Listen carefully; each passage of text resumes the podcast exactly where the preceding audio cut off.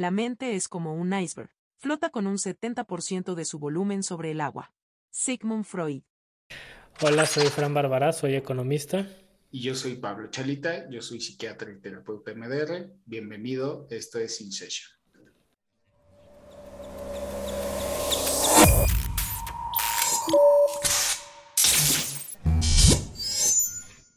La única manera de conservar la salud es comer lo que no quieres, beber lo que no te gusta y hacer lo que preferirías no hacer. Mark Twain. Una de las cosas que... Tiene cosas interesantes el libro, no te voy a mentir. Eh, una de las cosas interesantes que tiene es como... Eh, que te recomienda tomarte tus medicamentos con alimentos. Y dice, pregúntale a tu doctor si tu medicamento tiene una ventana de tiempo específicas y entonces ahí vienen, ¿no? O sea, dice antidepresivos, ¿no? Entonces dije, ah, no, yo hago fasting y no sé si, si el, el, que me tome en ayunas, porque me tomo en ayunas la sertralina, tenga un efecto diferente o menor o mayor o no sé. Este, si hay alguna contradicción desde la parte médica de que lo tome con alimentos o sin alimentos. Eso nunca te pregunté. Sí, no, yo, yo creo que se te quedó grabado porque yo les aviso cuando lo inicio, ¿no? La primera ah. vez.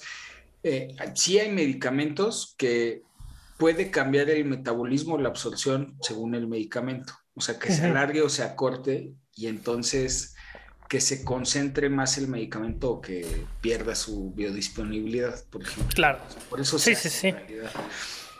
Los antidepresivos, o hablando específicamente de sertalina, no hay un cambio.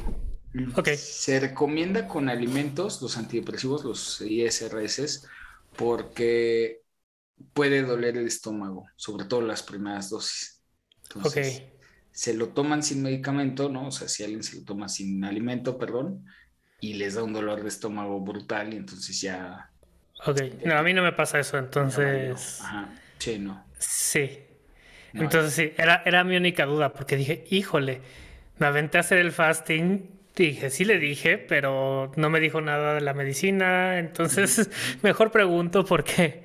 Sí. Eh, Sí, no. Entonces sigo igual, o sea, me la, o sea lo, yo lo que hago es que me levanto y me la tomo y ya. Sí, sin problema, sí. Sí. Sí. Porque así decía algo así como de que en especial los medicamentos que más tenían que él no recomendaba tomar sin alimentos eran las cápsulas de gel, los que eran en cápsulas de gel, decía. No sé. Pero bueno, seguramente porque tienen azúcares o algo así. El gelecino no, el gel generalmente, ese tipo de geles, muchas veces tienen aceite, de hecho. Ah. Eh, los que tienen azúcar son los de capa entérica. Es una dosis de azúcar ridícula como para dar un ayuno, ¿no? Sí. Eh, muchas veces porque, por ejemplo, tipo ibuprofeno y así, que son eh, antiinflamatorios no esteroideos y entonces en ayuno te puede, o sea, puede comprometer la, la, El capa. Ah.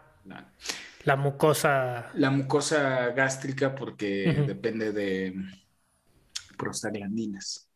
Ok. Entonces, eh, sí, si mal no recuerdo, tal vez estoy diciendo una brutalidad, pero eh, la capa entérica, o sea, no es tanto el medicamento, no es tanto el medicamento que hace el hoyo en el estómago, sino la acción de la ciclooxigenasa es la que debilita el estómago en, sus capas y eso es lo que va generando las úlceras.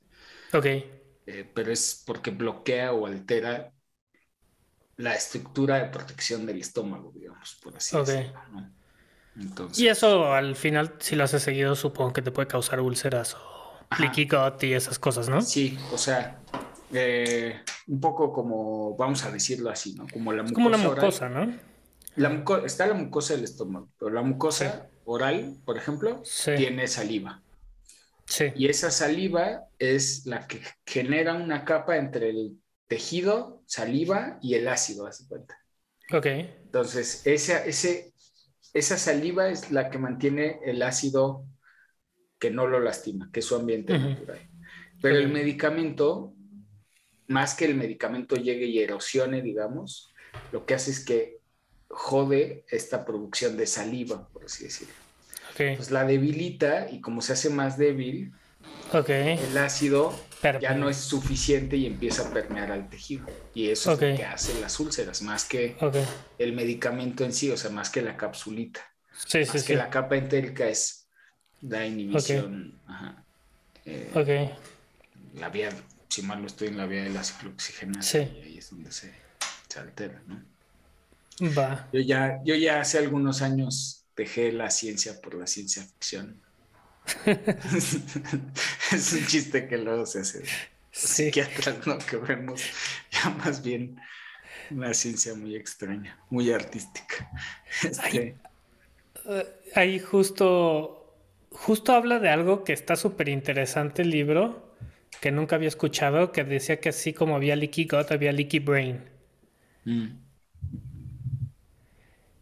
Que se pasan, o sea que tienes una capa en la parte exterior del cerebro que si se reduce se puede liquear tanto nutrientes del cerebro hacia afuera como cosas malas hacia adentro.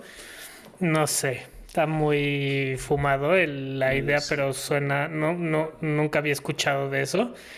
Y según este güey dice que tiene como implicaciones en cosas de Alzheimer y cosas así. Mm.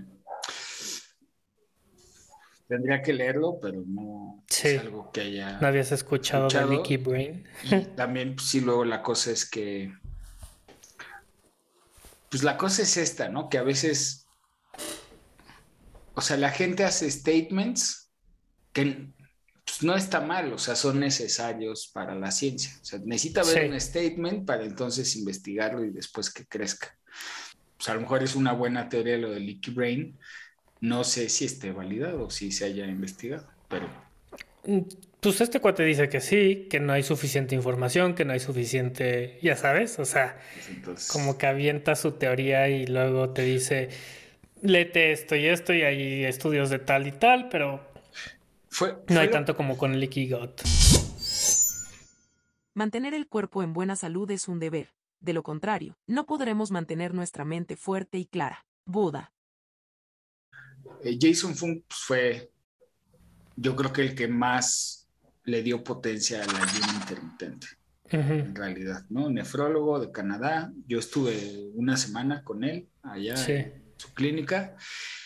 Y digo, él lo presentaba bien.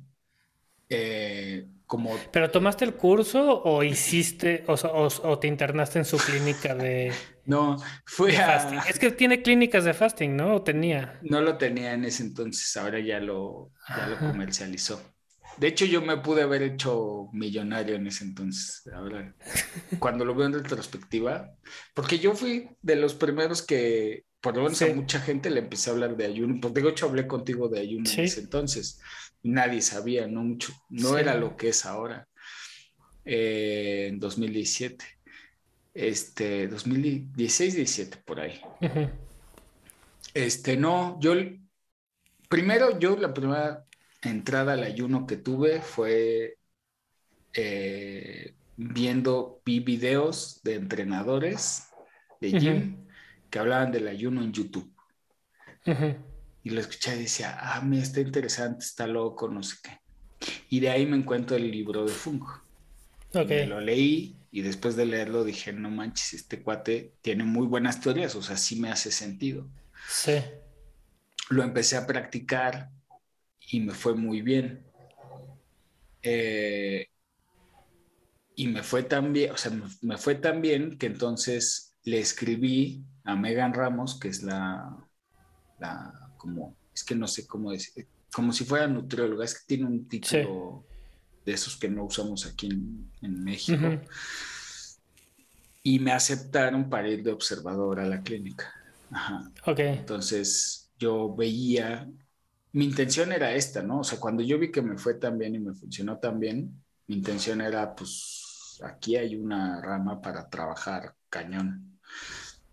Este.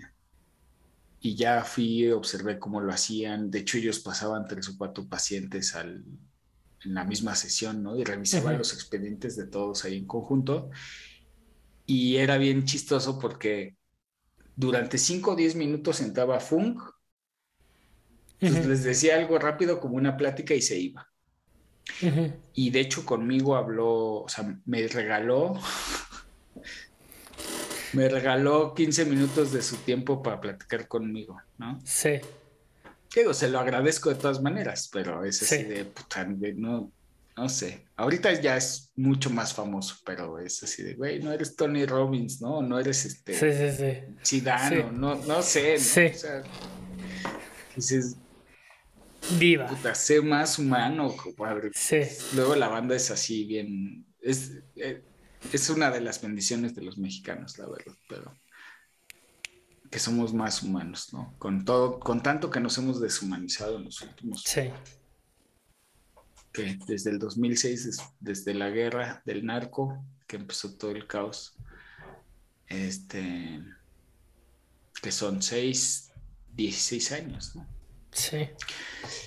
Pero bueno, el chiste es que después de eso, a mí me pasó que ya con el estrés del matrimonio, el cambio de estilo de vida y tal, ya volví a, yo reboté con eso y no he dejado de ayunar, o sea, siempre ayuno unas 16 horas, pero ya no me funciona, o sea, más bien me mantiene. Yo tengo una teoría de la masa. ¿No te, no, te funciona para qué? ¿Para el peso? sí, Pero para lo otro. Para todo lo demás. para, estar bien, niveles de energía. Sí, yo, creo que sí, o sea, eso sí, estoy acostumbrado y siento que tengo buena atención y así. Eh, pero sí, en momentos en que amplío el periodo de ayuno a 36 horas, sí en el peso lo noto, ¿no? Dos, dos cosas. Uno es, porque ahí, por ejemplo, hay un statement de Funk que estaba mal. Funk ya cambió ahora su statement global ¿eh? del 2016-17, porque 2017 voy a decir, porque ya ha salido investigación. Un, cardiólogo en Stanford le pasó igual que a mí, ¿no? Así lo probó y dijo, está increíble, ¿no? Y convence al hospital que hagan una investigación, la hacen y en su narración él dice, yo estaba seguro de los resultados que iban a salir. O sea, yo no dudaba por lo que había visto en mí y en mis pacientes, no dudaba lo que iba a salir. Y cuando vi el resultado de la investigación, no se acabó, ¿no? Porque funcionó, el ayuno funcionó igual que la restricción calórica. Ok. Entonces eso fue, ah, o sea, sí ha tenido el ayuno unos golpes, unos ciertos reveses, que no quiere decir que no funcione. El problema es que los statements iniciales que tal vez hizo Fung y todo se hicieron muchas conferencias de low carb y todo eso, es que estaba mal el statement o la vía como funciona, pero no, no es que deje de funcionar, digamos. Te ayuda a restringir tus calorías, ¿no? Te ayuda a hacer restricción calórica. Sí. Te ayuda a hacer restricción calórica. Te ayuda a los picos de insulina, que ahorita te voy a hablar de eso, que es así respecto al keto, al tema keto. Este. Y, eso es en lo que para mí más te ayuda el, ayuno, ¿no? Y bueno, los beneficios de la autofagia y todo eso. Eh, y posiblemente hormonales, aunque pues, no, no sé si haya algún metaanálisis o una investigación muy larga para hormona de crecimiento, todo eso que se dice que sí.